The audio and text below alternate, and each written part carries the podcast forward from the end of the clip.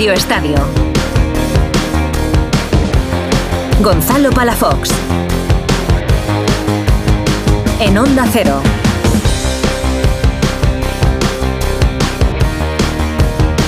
Antes que nada, pedirte perdón, ¿eh? Por lo de esta tarde, digo. Eh, te cuento lo que ha pasado. Mario Gago ha traído un panettone de chocolate, pero además de chocolate, llevaba ron. Y claro, pues en Radio Estadio se han puesto tibios. Venegas y Timón discutiendo sobre si el Sheffield es mejor o peor que la Almería. También te digo que Timón mm, es así de normal. Jesús López, que parecía que veía los goles del City, pues dos o tres minutos tarde. El pobre Frau, con esto del panettone, se ha perdido tres goles del partido del United. Ha habido solo tres goles. Falta Edundía y la que se ha liado. Pero oye, que ha sido como son las cenas familiares en Navidad, con buena gente y con mucho cariño.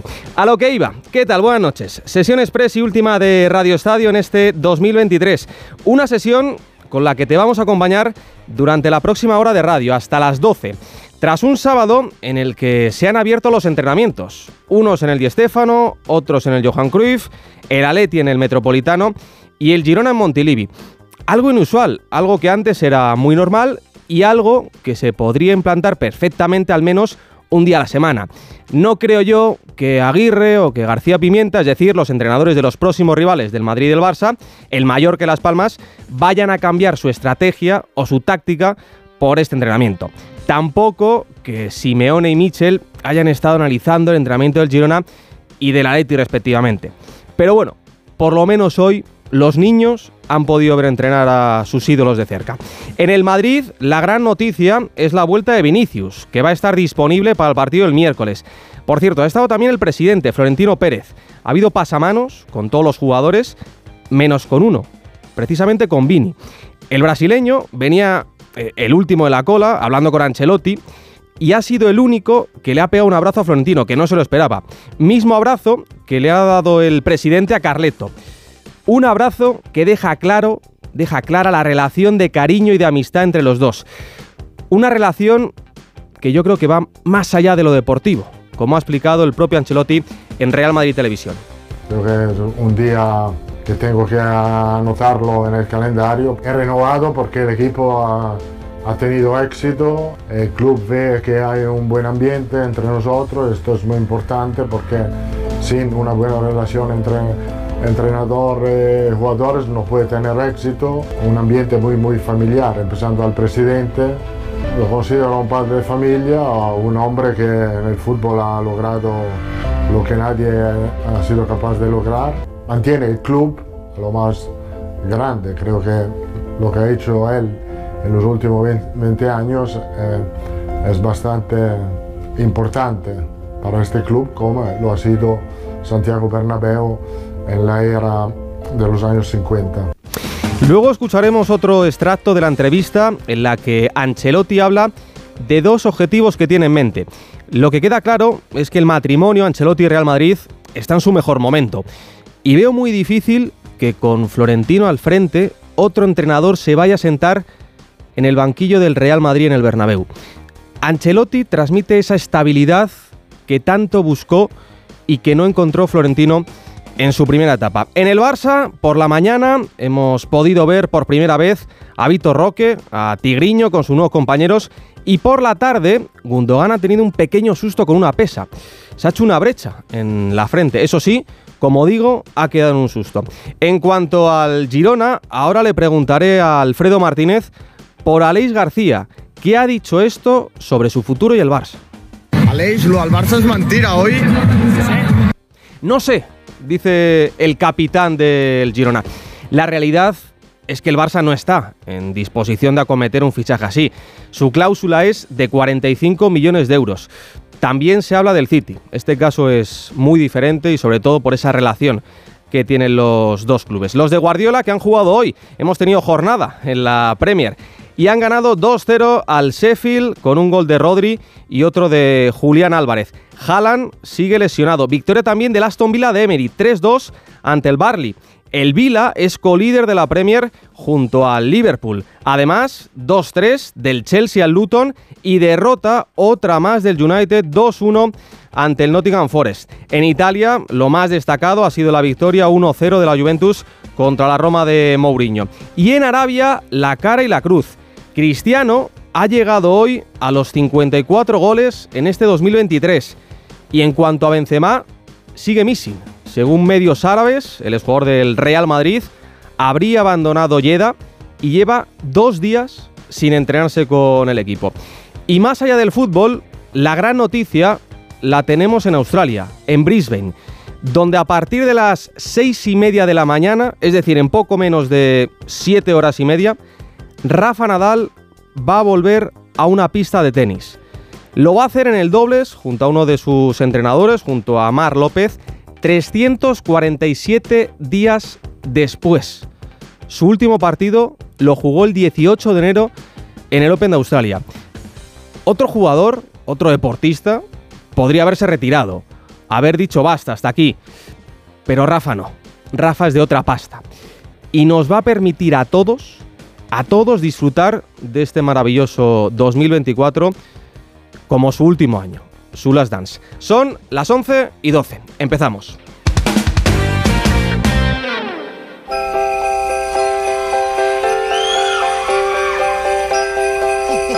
It's all cold down along the beach. The wind's whipping down the boardwalk.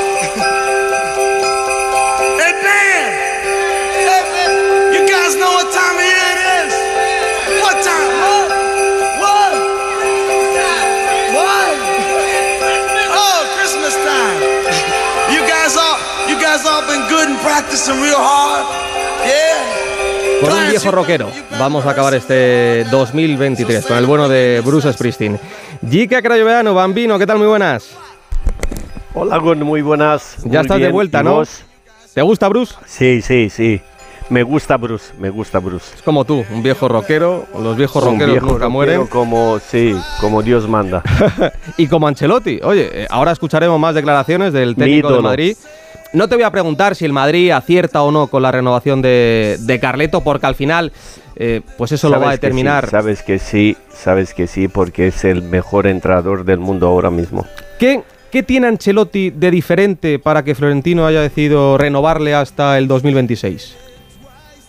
Pues yo creo que tiene eh, un gran corazón, mm, sabe estar en el sitio adecuado, en el momento oportuno, eh, tiene don de gente y tiene algo que yo creo que marca las diferencias, sabe leer los partidos. Es lo que decía él en una entrevista eh, hace relativamente poco con, con Jorge Valdano, que él entiende el fútbol como algo sencillo, atacar y defender, que en cuanto a las labores defensivas es necesaria la estrategia de la que habla él, La trabajo, estrategia como en rumano, la estrategia, la táctica. pero Gon, además de eso tiene que tener don de gente y él lo tiene. claro, Eh, dominar un vestuario como el del Real Madrid con tantos egos no es fácil y él lo ha conseguido. Yo creo que es de los pocos entrenadores en el mundo que, que lo ha sabido hacer. Claro, eh, se nota cuando él habla del ataque. Dice, en cuanto a la defensa, sí, hay que trabajarlo y, y la estrategia es, es fundamental, es vital. Pero eh, en cuanto al ataque, él habla de libertad y de calidad, que él no le iba a enseñar a Luka Modric a, a dar un pase, eh, a Benzema a moverse en el área, sino que todo lo contrario, son los propios futbolistas los que No incluso puedes, no tienen puedes. que enseñarle a él lo que es mejor para, para ellos. A ver, un, un entrenador te puede llevar hasta los 20-25 metros del área contraria. A partir de aquí interviene el talento, la inspiración y, y muchas cosas. ¿Vale? Pero estoy de acuerdo con él, totalmente.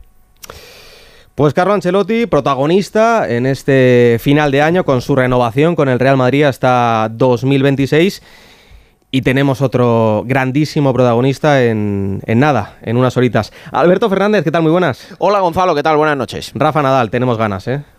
Pues muchas, ¿no? Eh, con bastante cautela, como hace unos días dijo en esta misma sintonía Feliciano López, porque hay que tenerla, y es lógico, pero también es algo normal que la gente se ilusione, ¿no? Y yo creo que, bueno, ya cada uno le podrá poner eh, su objetivo que más, le, más ilusión le haría ver a Nadal, pues algunos querrán verle triunfar en París con una nueva medalla olímpica, mm, triunfar también en París con un Roland Garros o, bueno, o con otro US Open, en fin, cada uno le puede poner el objetivo que quiera. Yo creo que el mayor triunfo de Rafa es que vuelve y que pueda alcanzar uno de sus puntos donde ha competido a mejor nivel, pues sería, sería la mejor noticia, de, desde luego una de las mejores de 2024. Una de las personas que mejor conoce a, a Rafa Nadal y que mejor sabe cómo está el propio Rafa, más allá de si va a ganar o no va a ganar, pero sobre todo cómo ha pasado esta última semana, estos últimos días de, mucho nerviosismo. Una semana en la que lo físico es fundamental, pero seguramente lo mejor que tiene Rafa es la cabeza, es la mentalidad. Si Rafa está bien de mente, no creo que tenga ningún problema. Rafa Plaza, ¿qué tal? Buenas noches. Hola, ¿qué tal Gonzalo? Buenas noches. ¿Está nervioso? Bueno, eh, mm, no, no creo que sea, que sea la palabra. Yo creo que está tranquilo y. No, no, y no pregunto Nadal, te preguntaba a ti. Ah, me he enterado que está. Estoy atacado. Sí, sí, sí, hombre, claro, evidentemente, porque, a ver, siendo realistas, y no es algo que vayamos a descubrir, es que Nadal ha estado a punto de, retirarse y lo cuenta la gente que está cerquita de él, de verdad, como su entrenador, como Charlie Moya o como, como gente de su círculo, ¿no? Al final, someterte a una operación de cadera con 37 años, estar un año parado, que ahora pongas el cuerpo en marcha. No es solo salir de la operación, es cómo reacciona tu cuerpo cuando sales de la operación, que te duele el brazo, la espalda, el cuello, la pierna. E, es el problema, ¿no? De, y el mayor miedo que, van a, que han afrontado en la fase final de la preparación y que van a afrontar desde mañana, cuando la competición diga aquí estoy yo, porque que, nadie se lo olvide, competir no es entrenar. Por mucho que haya intentado recrear las situaciones de competición entrenando, no es lo mismo. Y vamos a ver qué pasa ahora, cuando de verdad le venga la exigencia de jugar, descansar, alimentación, eh, masaje, todo lo que conlleva competir, ¿no? Pero, pero evidentemente que sí, que poder ver a Nadal es un tópico y él lo ha dicho, pero es una realidad que pueda estar compitiendo de nuevo y que se dé la oportunidad de retirarse en una pista y no en una sala de prensa, que más o menos es lo que hizo Federer, porque recordemos que bueno, se retiró el último recuerdo competitivo y jugando Wimbledon, pero se retiró jugando la Copa la Labor Cup con Nadal, prácticamente no podía ni moverse, ¿no? Mm, evidentemente que el deporte no es justo, que nadie puede decidir o muy pocos han podido decidir cómo, cuándo y dónde se retiran, pero creo que si alguien se lo ha ganado es él, ¿no? O sea que vamos a confiar en que vaya bien y que por lo menos se retire siendo competitivo, que no tengo ninguna duda de que, de que así va a ser. Vuelve mañana en el doble, si no me equivoco, el, el martes es el primer partido de individuales, ¿no? Sí, y vuelve mañana en dobles con, con Mar López, con el que ganó, entre otras cosas, eh, el oro en los Juegos Olímpicos de, de Río de Janeiro, vuelve con el a jugar dobles con el claro, el claro objetivo de, de, coger rodaje, ¿no? Eh, seis y media, como tú decías antes, eh, vamos a ver qué tal va. Lo importante es el martes y ya de entrada hay una buena noticia, es que el sorteo ha sido benévolo. Hay que estar muy pendientes de los sorteos porque sabes que Rafa, bueno, está fuera de, de, de los 600 del mundo, evidentemente después de un año parado. Esto, hay una cosa que existe en el tenis para proteger a los jugadores que se lesionan, que es el ranking protegido, y en los torneos donde no use una invitación que le den, que evidentemente se la van a dar en todos, pues usará el ranking protegido, ¿no? Puede usarlo hasta en nueve torneos. Claro, puedes entrar a jugar con invitación o con ranking protegido, pero nunca vas a ser cabeza de serie. ¿Y esto qué quiere decir? Pues que en la primera ronda del Open de Australia, que va a jugar después de Brisbane, puede jugar con Djokovic, puede jugar con Alcaraz, puede jugar con Chichipas o ponga ahí el nombre que, a ti te apetezca y que sea complicado, ¿no? En Brisbane ha tenido suerte porque va a jugar, suerte entre comillas, para lo que había, va a jugar contra un jugador de la fase previa, contra un lucky loser. En la previa hay nombres como Ting o Swalman, pero bueno, de momento ya ha evitado a Holger Rune, que es el cabeza de serie número uno, ha evitado a Dimitrov, creo que ha, eh, evitado nombres importantes. Y eso va a ser una tónica en los primeros meses en la que habrá que estar pendiente. Porque claro, imagínate que en el Open de Australia, primera ronda, Djokovic Nadal. ¿Qué puede pasar? Pues hombre, claro, eh, es una faena muy gorda. Entonces, mucha de la suerte de Nadal eh, en los sorteos va a determinar hasta dónde va a llegar y el rodaje, porque ahora necesita jugar, recuperar ranking e intentar volver a una posición cómoda. Y, y claro, si te toca una piedra en los sorteos, pues no, no va a ser fácil. Él ha dicho, ha reconocido que, que está bien, que se siente bien, mejor incluso de lo que esperaba. Pero claro, las molestias están ahí y él está acostumbrado ya a jugar con, ya no digo con molestias, con dolor y con muchas molestias, ¿no? Sí, yo creo que no, no, te diría todos los deportistas, pero seguro que sí los tenistas, que es lo que, lo, lo que conozco, que todos juegan con dolor, ¿no? De mayor o menor medida y, en cómo aceptarlo está la diferencia. El cambio en Nadal realmente de verdad ha estado en la vuelta de Kuwait. Sabes que se fue a Kuwait unos días a la academia que tiene allí a entrenar para simular un poco las condiciones de lo que es el verano australiano, que hace calor, humedad, temperaturas altas, y estuvo ahí entrenando y se fue con la idea y con la esta de voy a entrenar aquí, voy a entrenar con Fils, que es un jugador francés bastante prometedor que jugó la final de las Next Final hace unos meses, voy a jugar aquí y esto no va a funcionar. Y se volvió de allí diciendo, ojo, cuidado, que, que, que, puedo ser competitivo, con muy buenas sensaciones. Y eso lo ha refrendado en Mallorca, ha entrenado con jugadores de nivel antes de viajar a Australia y ahora en Australia. De hecho, entrenó con Dominic Thiem hace unos días, le ganó el set de entrenamiento. Ha entrenado hoy con Andy Murray y bueno, solo hace falta ir a Twitter y darse un vistazo y ver los puntos que han jugado, ¿no? Está a nivel competitivo. A las interrogantes ahora son ¿Qué va a pasar cuando juegue tres partidos seguidos a 5 sets en el Open de Australia? ¿Va a aguantar el cuerpo? ¿No le va a aguantar? Pues ya lo veremos. Está a nivel competitivo. Y, y, lo que tengo claro es que si no estuviera a nivel competitivo, Nadal no vuelve. Porque va a volver para intentar ganar. Si es que es así, es que no puedes pedirle a una persona que ha ganado todo en su vida que no vuelva para, que vuelva para decir, venga, adiós, chicos. No, no va a ocurrir eso. Pues la suerte que, que, tenemos nosotros, sobre todo, de poder eh, volver a ver a, a Rafa Nadal en, en, una pista de tenis. Rafa, abrazo muy fuerte y que tengas una buenísima entrada en el 2024. Igualmente para vosotros, y oye, trasnochar a madrugar, pero que merece la pena sí, ver a Nadal. Seguro. ¿eh? Seis y no media. sabemos si es la última vez en Australia o no, pero hay que, hay que hacer el esfuerzo. Seis y media para ver ese partido de Rafa Nadal. Plaza, abrazo fuerte, cuídate. Abrazo, Gonzalo, chao, chao.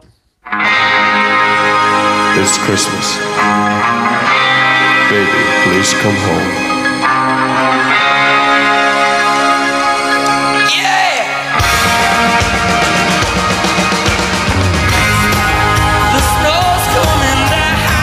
se unen a esta sesión nocturna de Radio Estadio, a esta mesa, dos de los grandes narradores de esta casa. El narrador del Real Madrid y el del Fútbol Club Barcelona y de la selección española de fútbol. Alberto Pereiro, ¿qué tal? Muy buenas. Hola familia, ¿qué tal? Muy buenas a todos. Alfredo Martínez, buenas noches. Buenas noches. Ha sido un día bonito, día de entrenamientos a puerta abierta en el Madrid, en el Barça, en el Atleti, en el Girona y entrenamientos también en los que ha habido pequeños debuts. No ha sido un debut como tal el de Vinicius, pero seguramente que el madridismo esté muy contento con el regreso de una de sus dos grandes estrellas, ahora junto a Jude Bellingham. Y en el Barça hemos podido ver a esa joven estrella emergente, a Tigriño, a Vitor Roque. Pereiro, empiezo, empiezo por ti. Eh, se empieza a vaciar la enfermería en el Real Madrid, que tiene un calendario como el del Barça muy duro en este mes de, enero. Y buenas noticias para, para Ancelotti, ¿no?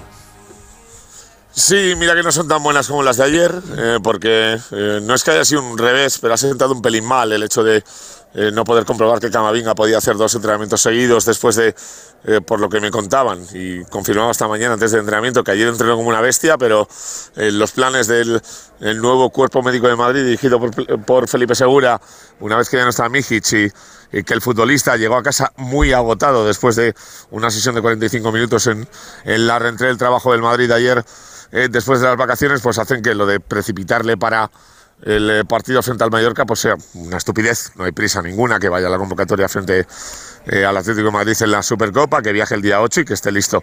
La buena noticia es la de Vini. Eh, hoy le hemos visto 35-40 minutos en el partidillo, ha hecho un poquito de trabajo aparte con Carvajal, con Arda y con Rodrigo, que había llegado hoy directamente de las vacaciones porque pidió un día más al Madrid, eh, pero está listo, está listo y, y, le hemos visto bien, le hemos visto driblando, le hemos visto recuperando balones, teniendo la velocidad habitual eh, que le vemos en el uno para uno. Pues oye, eh, al final, lesión el pasado día 18 de noviembre en el partido aquel de Colombia en las clasificatorias. Eh, se pensaba que esa rotura del bíceps femoral con una afectación al tendón eh, distal le podía dejar eh, prácticamente hasta finales de enero, inicios de febrero fuera, pero ha cortado cuatro semanas y está listo. Va a jugar unos minutos frente al frente al Mallorca, no va a ser titular, si por él fuera así, porque ya lo ha dicho así en la, en la tele del club cuando le hemos visto firmar eh, camisetas y saludar a los 5.700 aficionados que había esta mañana en el Di Stéfano y es una grandísima noticia. Eso y que eh, lo que siempre te digo, si no eh, le abraza una anaconda ni le cae un rayo, veremos a Raguiler también, está en Carvajal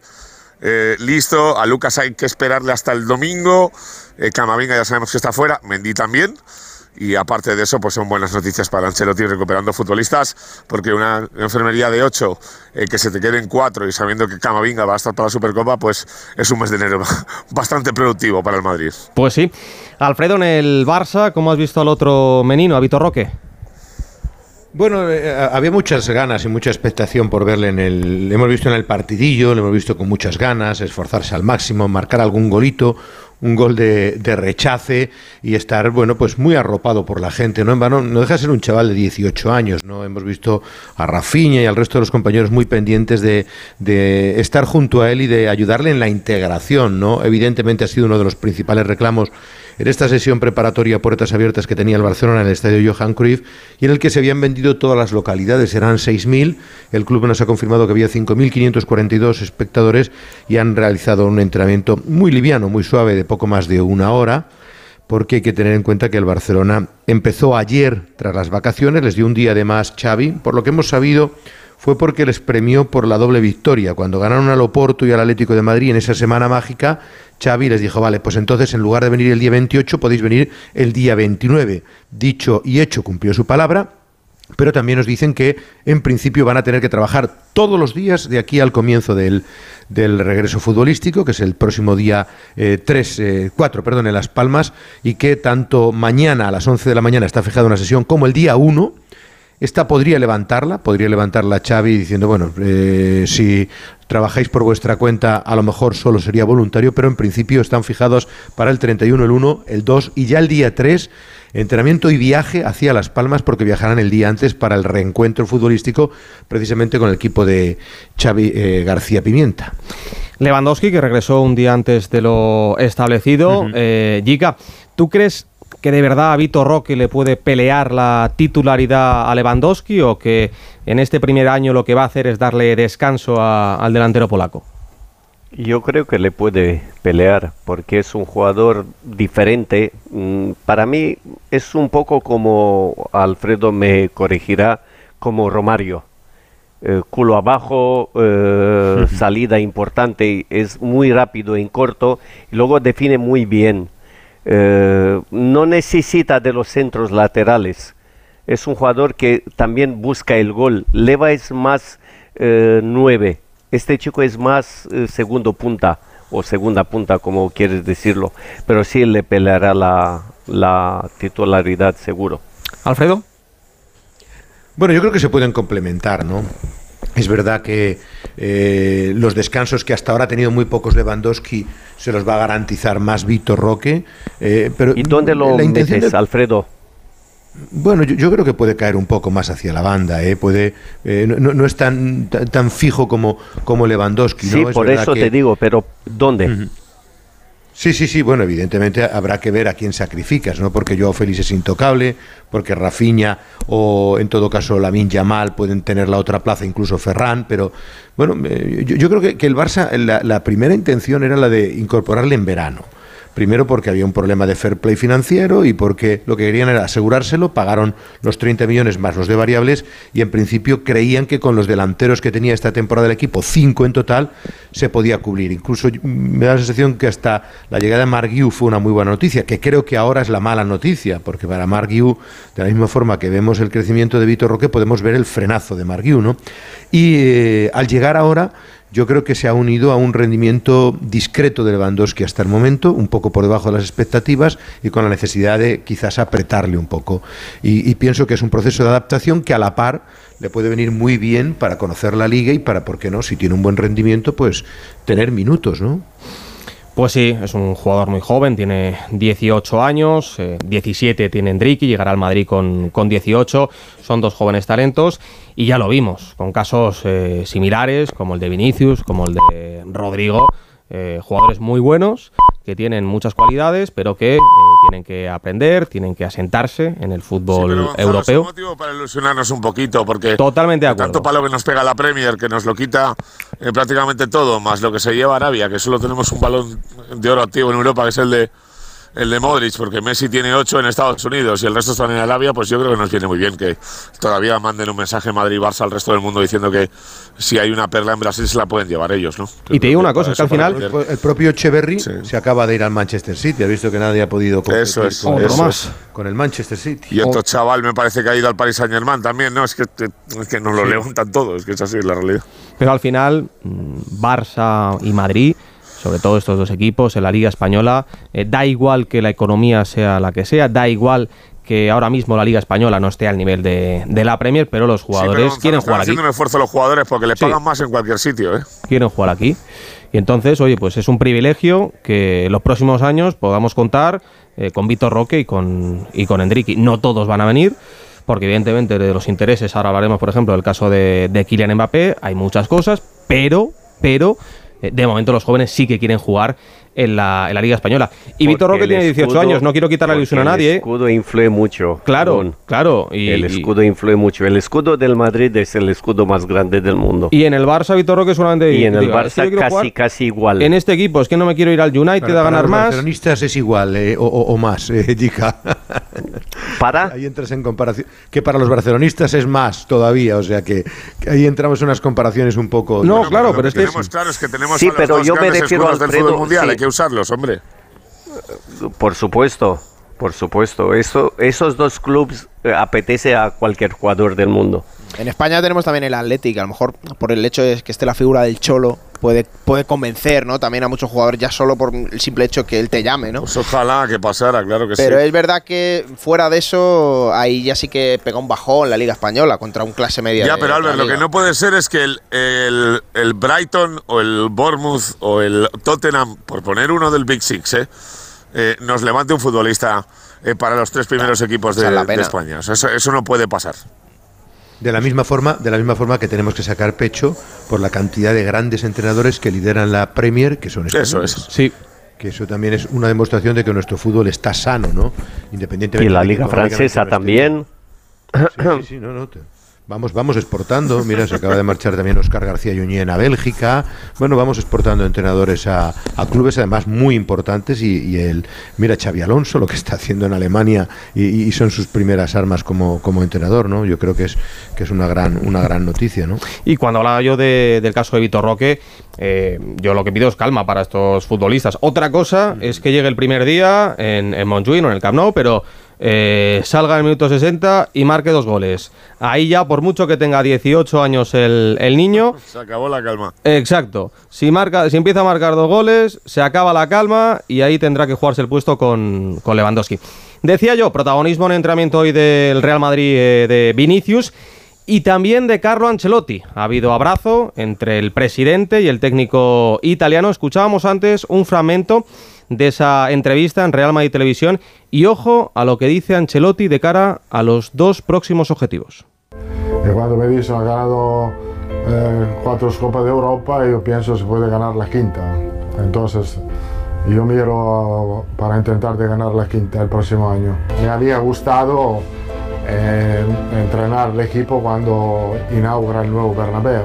Entonces, creo que estamos eh, con esta renovación. Puedo pensar que el día que el equipo juegará el primer partido en el nuevo Bernabéu, estar en el banquillo, esto es, es bueno para mí. Es una realidad, Pereiro, no es un, no es un secreto, pero es una realidad que la carrera, la trayectoria de, de Florentino Pérez, antes o después se va a acabar en el Real Madrid. Y estamos más cerca que, que lejos de que llegue a su fin. Y él tenía varios objetivos, varias ideas en mente. El nuevo Bernabéu sería de las principales.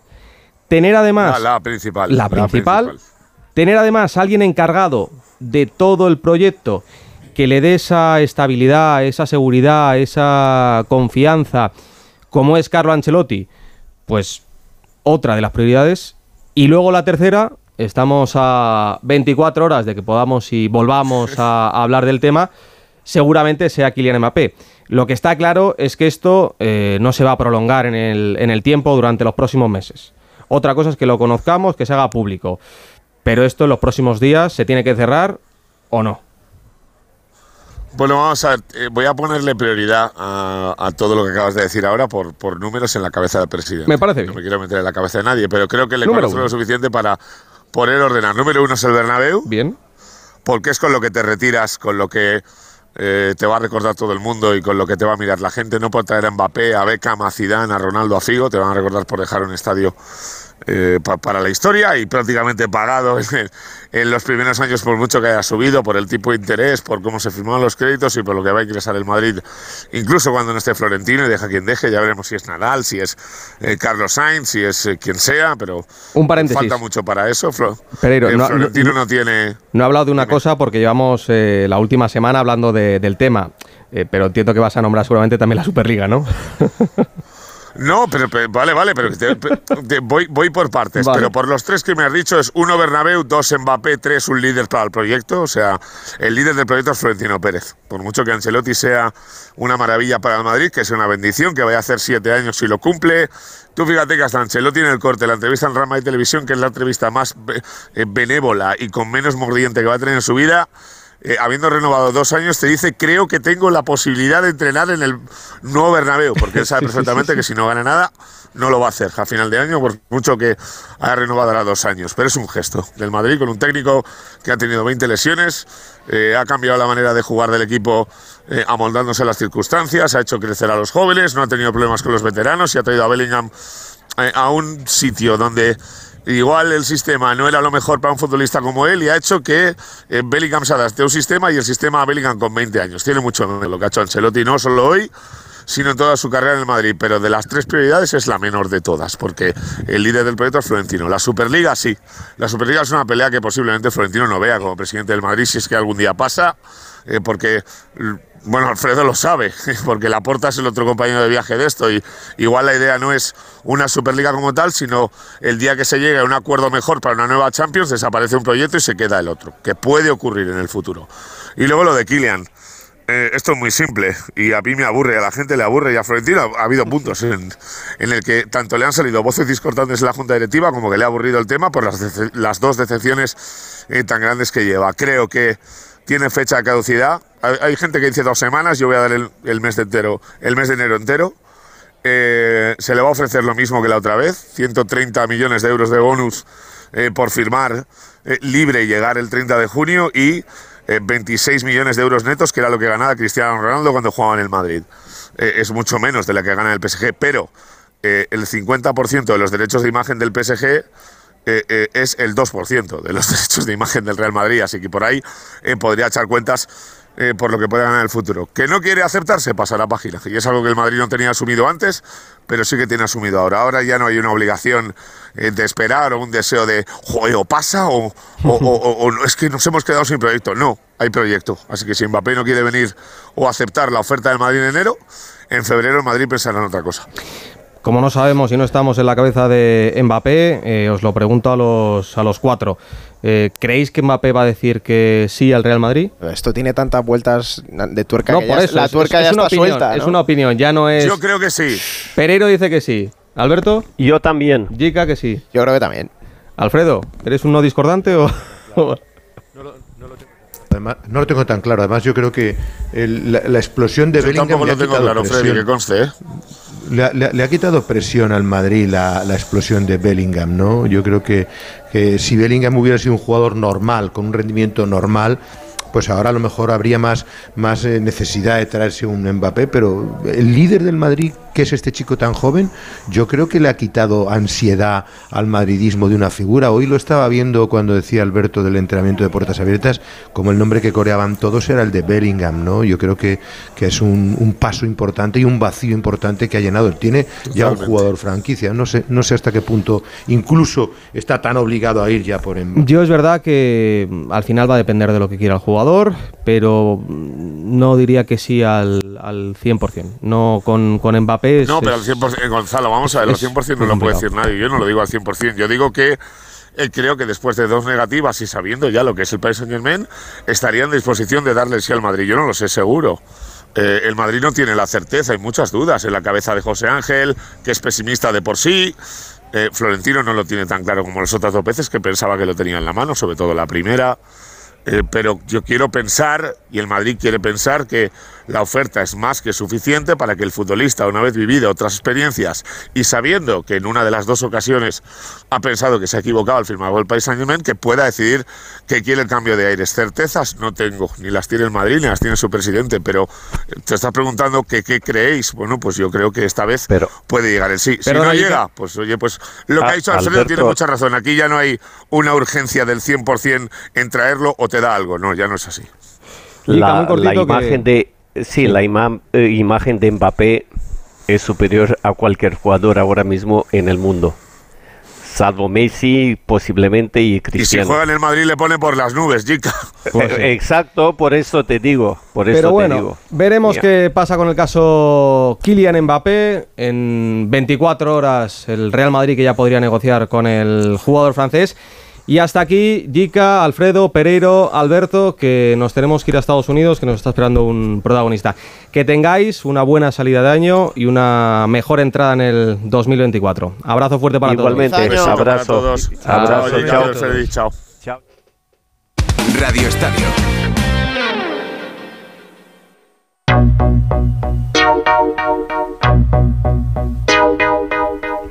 Radio Estadio. Gonzalo Palafox.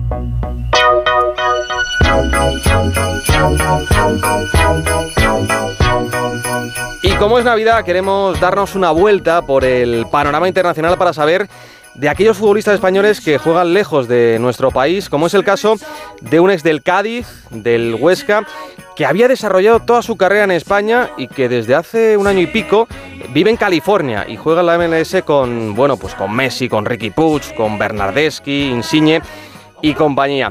Carlos Acapo, ¿qué tal? Muy buenas.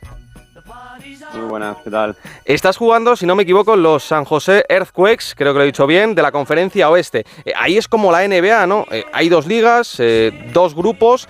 Llevas desde 2022 en Estados Unidos. ¿Cómo es la vida ahí para un, para un jugador de fútbol? ¿Es muy diferente que, que en España? Así es, eh, San José Arcuey estamos y, y bueno, sí, es, es diferente. Yo creo que, que- que, bueno, tal y como, como muchos, muchos amigos míos me preguntan, oye, ¿cómo es? ¿Qué tal la vida? ¿Qué tal tal? Y yo creo que es eh, típica americana, yo creo, ¿no? O sea, es todo pues su jardincito, tienen sus shows que, que, como ya sabemos también en la NBA y con algunos otros deportes americanos eh, le gusta mucho y la verdad que es, es fascinante, la verdad que es una competición que, que está creciendo mucho y que, y que la verdad que, que jugar en ella pues me ha permitido la verdad que encontrarme y enfrentarme a nuevos estilos de juego, o sea que está, está, está muy bien y la verdad que yo creo que está en, un- en un gran crecimiento. El fútbol se vive diferente. Bueno, ahí los deportes que, que más se consumen son el béisbol, el, el fútbol americano y, y la NBA, ¿no? Sí, sí, sí. Pero sí, ya te digo que, que este año mm, puede ser que sea también por la llegada de Messi. Eh, la verdad que ha crecido mucho todo el tema de todo el tema del fútbol y la gente está yendo muchísimo más al fútbol que, que antes, yo creo, en Estados Unidos. ¿Ha sido mucha locura la llegada de, de Leo? Sí, sobre todo en los precios de las entradas eh, se nota se ha notado mucho el crecimiento. ¿Cuánto han subido? De, de- de los precios. El- yo creo que el primer partido, no sé si recuerdo mal, que, que fueron a jugar, eh, no sé si era Charlotte o en alguna de la otra conferencia, porque yo estaba en la otra conferencia, no sé, a lo mejor de una de una entradas, unos tickets como llaman ahí, que a lo mejor pueden costar 20, 40 dólares, pues creo que se pasaron, el mínimo creo que eran ya mil, mil dólares. y ¿Mil dólares? más caros que ¿Por ver a Messi? Sí, lo- Ostras. los más caros yo creo que llegarían a 10.000, 9.000 dólares. Sí, sí, sí, una locura. Es que es una barbaridad, es una, es una locura con, con Messi. Eh, tú estás en la otra conferencia, es decir, eh, hasta los playoffs eh, no os podéis enfrentar a, a Miami, ¿no? No exactamente, porque muchas veces eh, el- yo no sé cómo funciona bien, bien, bien, aún no me he enterado, pero sí que es verdad que es verdad porque hasta los propios jugadores que llevan ahí tiempo jugando a veces no saben cómo es, pero yo creo que sería sorteo. Nosotros nos toca durante la temporada nos toca jugar tres partidos contra tres equipos de la otra conferencia en casa, recibirlos y visitar a otros tres eh, de la otra conferencia. Entonces cada año van cambiando los, los equipos. No sé si alguno se repite o no se repite, pero sí que nos tocan seis equipos de la otra conferencia para, para poder jugar. O sea que podríamos, podríamos jugar el año que viene contra ellos. Oye, te voy a hacer la pregunta difícil de la entrevista, eh, ya que llevamos cinco minutos hablando, yo creo que es el momento. eh, ¿dónde se vive mejor? ¿En, en California o, o en Elche? Bueno, en la tierra siempre en la tierra. pero, pero No has elegido mal lugar, ¿eh? No, no, sí. En sí, ninguno de los dos casos, además, te digo. Ahí te iba a decir, la, el clima es, muy parecido a Elche, o sea, que, por esa parte nos hemos adaptado muy bien. No hace no hace frío durante casi prácticamente todo el año, se está, se está bien, buena temperatura.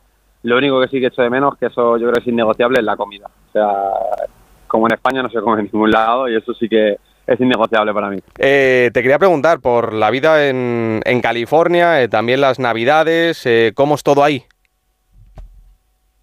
Bueno, la verdad que muy bonito. Es una, es una zona que es, eh, bueno, muy, eh, eso, como, como yo creo como casi toda América, con mucho show, ¿no? O sea, en nuestro campo de fútbol, en el, en el terreno de juego, pues quitan todo el césped, levantan todo el césped para poner eh, un luces de Navidad, un poco, bueno, de árboles, de, de al final de, una pista de, de patinaje también, o sea, ponen un poco todo ambientado en, en, en, Navi- en la Navidad y, y la verdad que dejan dejan zonas muy chulas para poder pasear, visitar con la familia y, y es una zona, te digo, muy bonita para, para poder visitar la Navidad porque porque hay muchos sitios bonitos para, para poder visitarlos.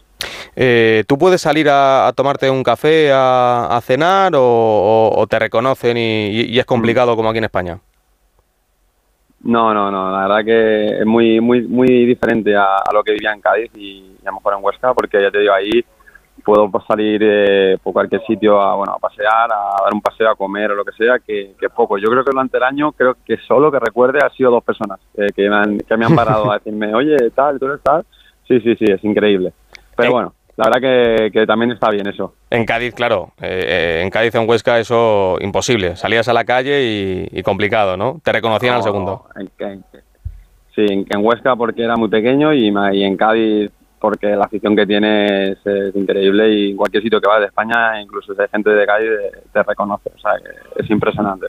¿Lo echas de menos? ¿Echas de menos eh, esa sensación eh, que, se tiene aquí en, España por parte de un futbolista de, saber que es verdad que al final pierde mucho ¿no? tu, tu vida privada, pero saber que pones un pie en la calle y, y que te reconocen al segundo? ¿O no se echa de menos eso?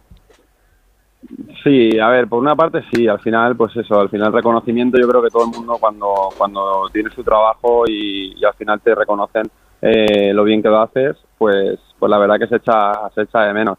Eh, y bueno, es un un 50-50, porque también luego aquí, ya te digo, el poder de salir el día que, que también, pues a lo mejor tienes un mal día, no, no te ha salido todo lo que todo lo que tú quieres en, en un partido y, y que bueno que no tengas esa presión de, de poder salir a comer que a veces en otros equipos sabes que, que- suele pasar, pues, pues se agradece. Entonces, bueno, un 50-50. Lo echo de menos por una parte, pero por la parte negativa no, no se echa tanto de menos. No, te lo preguntaba también porque eh, al fin y al cabo tu, tu salida de Cádiz, mm, no voy a decir que fue, que fue fea, pero no fue eh, todo lo bonito ¿no? que, que tú habrías deseado y que seguramente que tú te, te merecías. Mira, eh, esta semana hemos tenido un caso muy, muy parecido, ¿no? Eh, Jonathan Viera en, en Las Palmas lo decía que, que a él le dolía mucho siendo, siendo de ahí, habiendo jugado toda la vida en Las Palmas y que al final se tiene que ir, se tiene que ir de una, de una manera que ni a la afición le gusta ni, ni a él le convence, ¿no? Pero eh, hay veces que hay discrepancias con, con el club, con, con la directiva,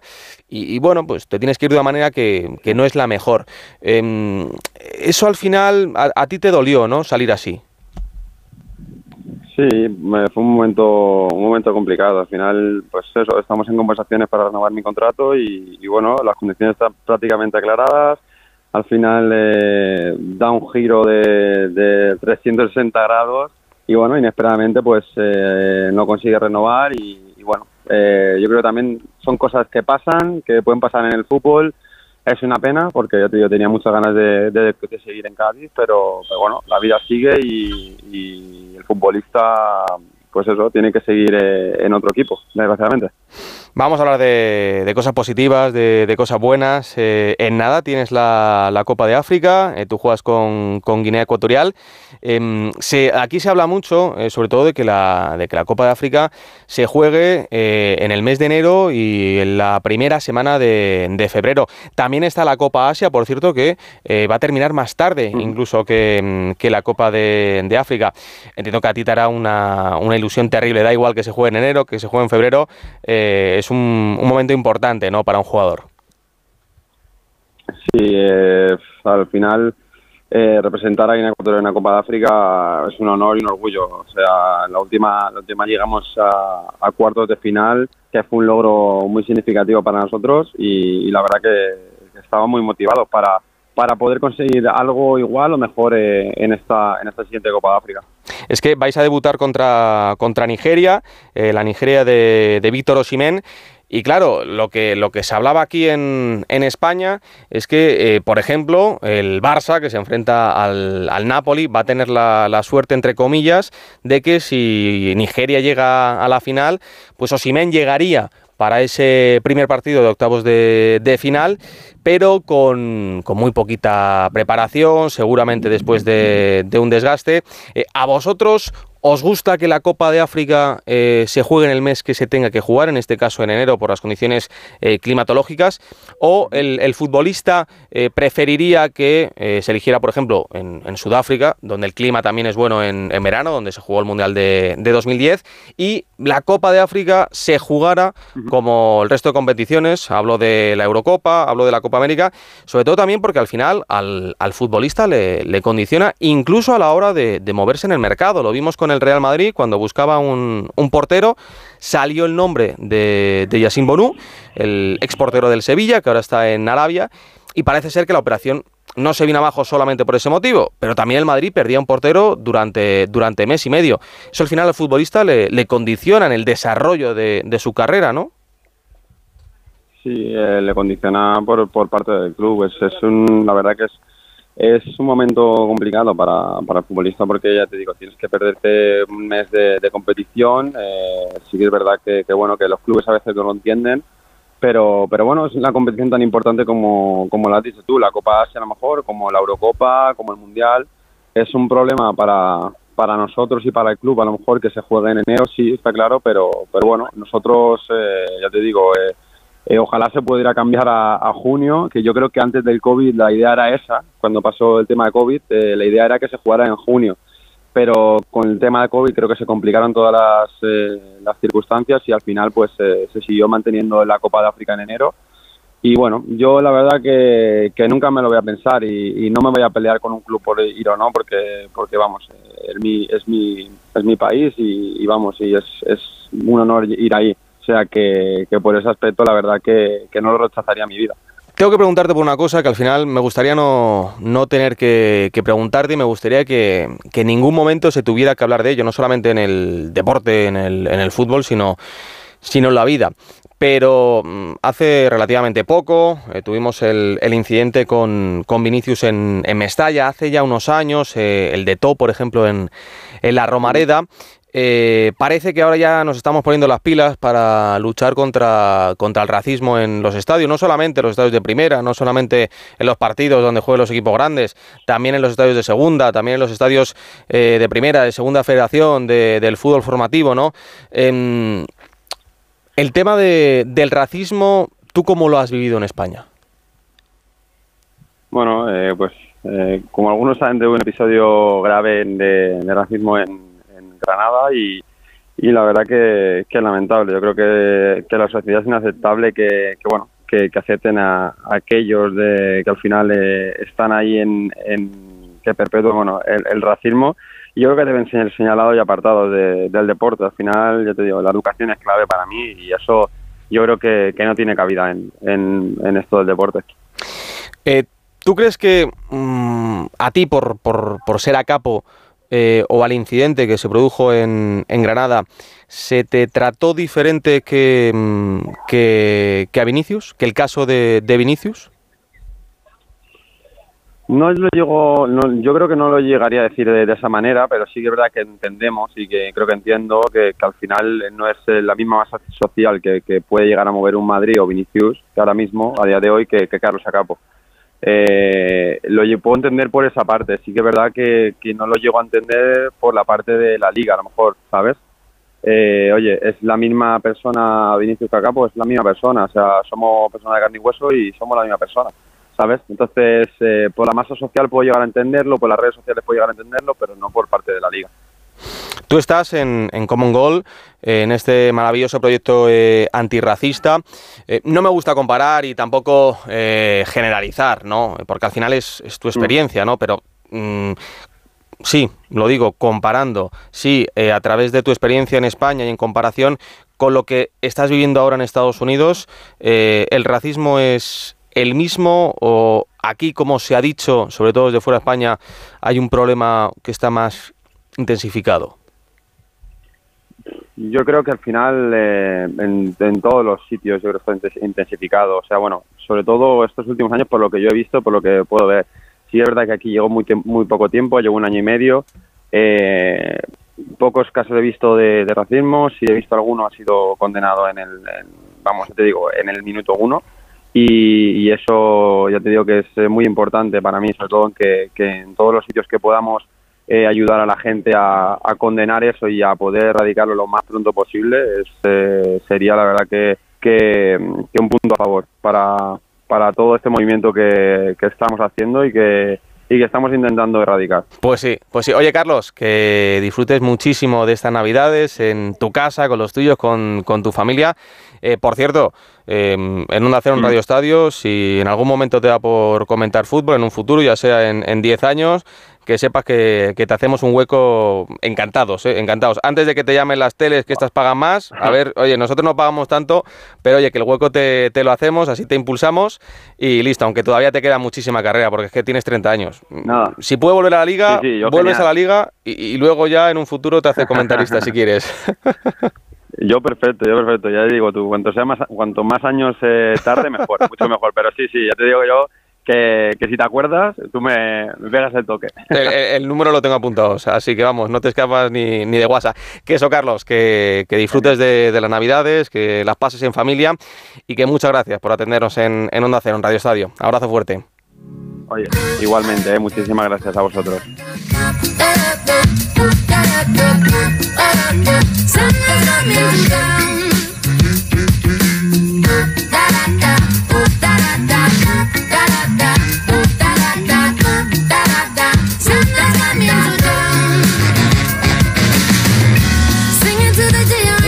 Esta última sesión nocturna de Radio Estadio de este 2023.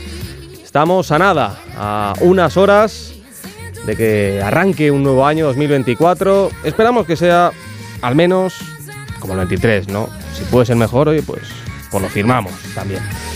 Yo creo que no ha estado mal el 23. Empezamos ahora, lo acabamos con Nadal, lo empezamos también con Nadal, con la Liga, con la Copa, oye. Bien, está bien que empiece recto ¿eh? el año, no empieces torcido. Hasta aquí, como digo, esta sesión nocturna de Radio Estadio con Dani Madrid la técnica, con Alberto Fernández en la producción. Les dejamos con la Rosa a los Vientos. Chao, chao.